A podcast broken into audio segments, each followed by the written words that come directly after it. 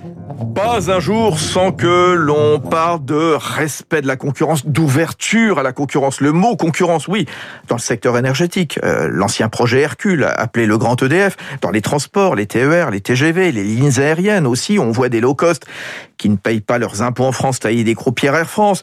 Régulièrement, on voit l'autorité de la concurrence qui inflige une amende à un cartel, récemment celui des sandwichs, ou alors ce sont les notaires mécontents qu'on ouvre le numerus clausus. Bonjour Emmanuel Combe. Bonjour Fabrice. Auteur du guide La concurrence que vous sortez cette semaine, préfacé par Laurence Boone, qui est chef économiste à l'OCDE. Vous, Emmanuel Combe, vous êtes professeur des universités, vous enseignez à Schema Business School, et puis vous êtes aussi le vice-président de l'autorité de la concurrence. À quoi ça sert la concurrence en un mot? Ah, bonne question. Alors, pour les consommateurs, je crois que c'est assez clair. C'est euh, des gains de pouvoir d'achat une démocratisation de l'accès au marché, parce que lorsque le prix baisse, les quantités augmentent, la qualité des produits, on l'a vu dans la concurrence entre les VTC et les taxis, mais ce qui est plus intéressant, c'est les gains de la concurrence du côté des offreurs. La concurrence, c'est ce qui vous incite en réalité à innover, à être extrêmement euh, euh efficace. La concurrence, est-ce que c'est bon pour l'emploi? Alors, bonne question à nouveau, parce que l'intuition est de dire, bah, la concurrence, par définition, ce sont nos nouveaux entrants les compagnies low cost, qui vont se développer au détriment des opérateurs historiques, et donc nécessairement, il va y avoir des destructions d'emplois. Ce qui est vrai. Donc l'effet direct est négatif. Mais attention, en économie, vous savez, il y a toujours le visible et l'invisible. Et si on raisonne à plus long terme, et si on, prend une focus un peu plus large, on s'aperçoit qu'en réalité, il y a des gains indirects, des emplois qui sont d'abord créés chez les nouveaux entrants, et surtout, et c'est plus important, lorsqu'un prix baisse, vous avez aussi un effet demande qui fait que, au global, ce que montrent les études statistiques, l'emploi ne diminue pas. Regardez le transport aérien. Si vous regardez sur 30 ans, l'entrée des low cost et vous regardez la quantité de travail direct et indirect, elle n'a pas tellement bougé. L'effet direct négatif sur les compagnies historiques ayant été compensé par des effets indirects, notamment hors du transport aérien dans l'hôtellerie et dans la restauration. Donc attention à cette image un peu d'épinal. le transport aérien euh, accusé souvent, euh, à tort hein, peut-être, euh, de nuire à l'environnement, de nuire à la planète. La concurrence, c'est une bonne chose ou pas pour l'environnement? Ah, ah C'est ambivalent. Parce qu'en réalité, lorsque la concurrence fait baisser les prix, elle élargit la taille du marché, donc on pollue plus puisqu'il y a plus de personnes qui voyagent. Oui, mais regardons aussi un autre aspect de la concurrence et je vais prendre le cas des voitures. On voit mmh. bien tous les constructeurs se lancent dans le moteur propre.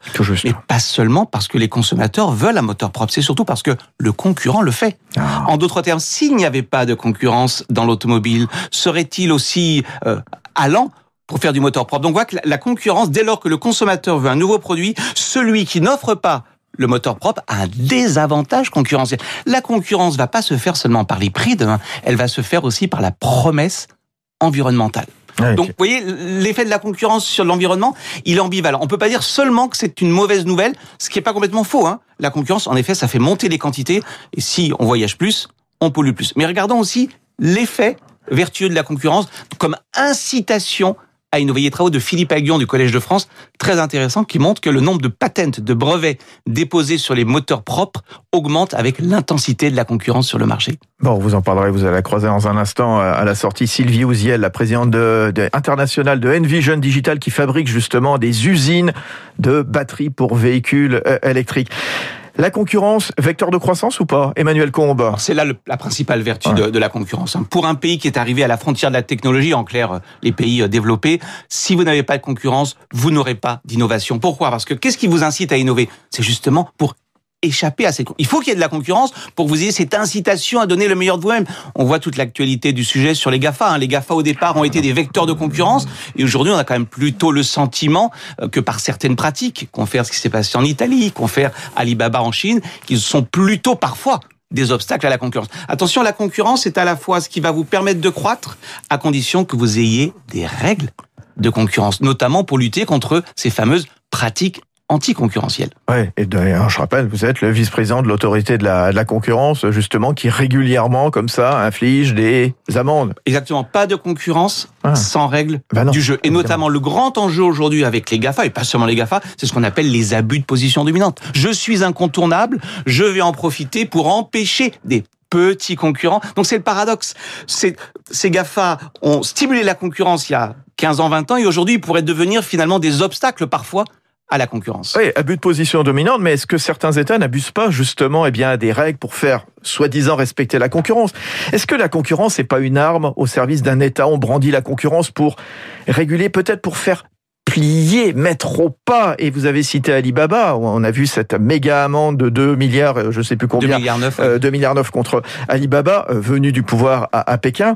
Euh, on aurait pu rappeler aussi euh, Microsoft, hein, voilà, qui était dans l'œil du cyclone de la Commission européenne à une époque. Emmanuel Combe, c'est une arme au service des États? Pour, dans le cas de la Chine, c'est La clair. Chine. Je pense pas qu'on puisse transposer aux États-Unis, encore moins l'Europe. En France, si je prends le cas de l'autorité de la concurrence, c'est une autorité indépendante. Bien on n'est pas motivé par un agenda politique. Politique. On est motivé simplement par les règles de droit. Vous avez enfreint la ligne rouge. Vous avez fait un cartel, vous avez parlé du cartel des sandwichs, vous avez abusé de votre position dominante, alors vous serez sanctionné. Attention, cette instrumentalisation politique, je ne pense pas qu'on puisse en parler, en tout cas en Europe. Bien sûr. Bon, on va le rappeler, tout est dedans. Hein. La concurrence, un petit guide que vous avez sorti, vous, Emmanuel Combe, avec euh, la préface de Laurence Boone, ça sort cette semaine. Et puis vous étiez ce matin dans le studio de Radio Classique, le Focus Echo. Merci, bon retour, à bientôt, Emmanuel Combe. Merci Fabrice. Il est 6h54 tout de suite, c'est Baptiste Gabory.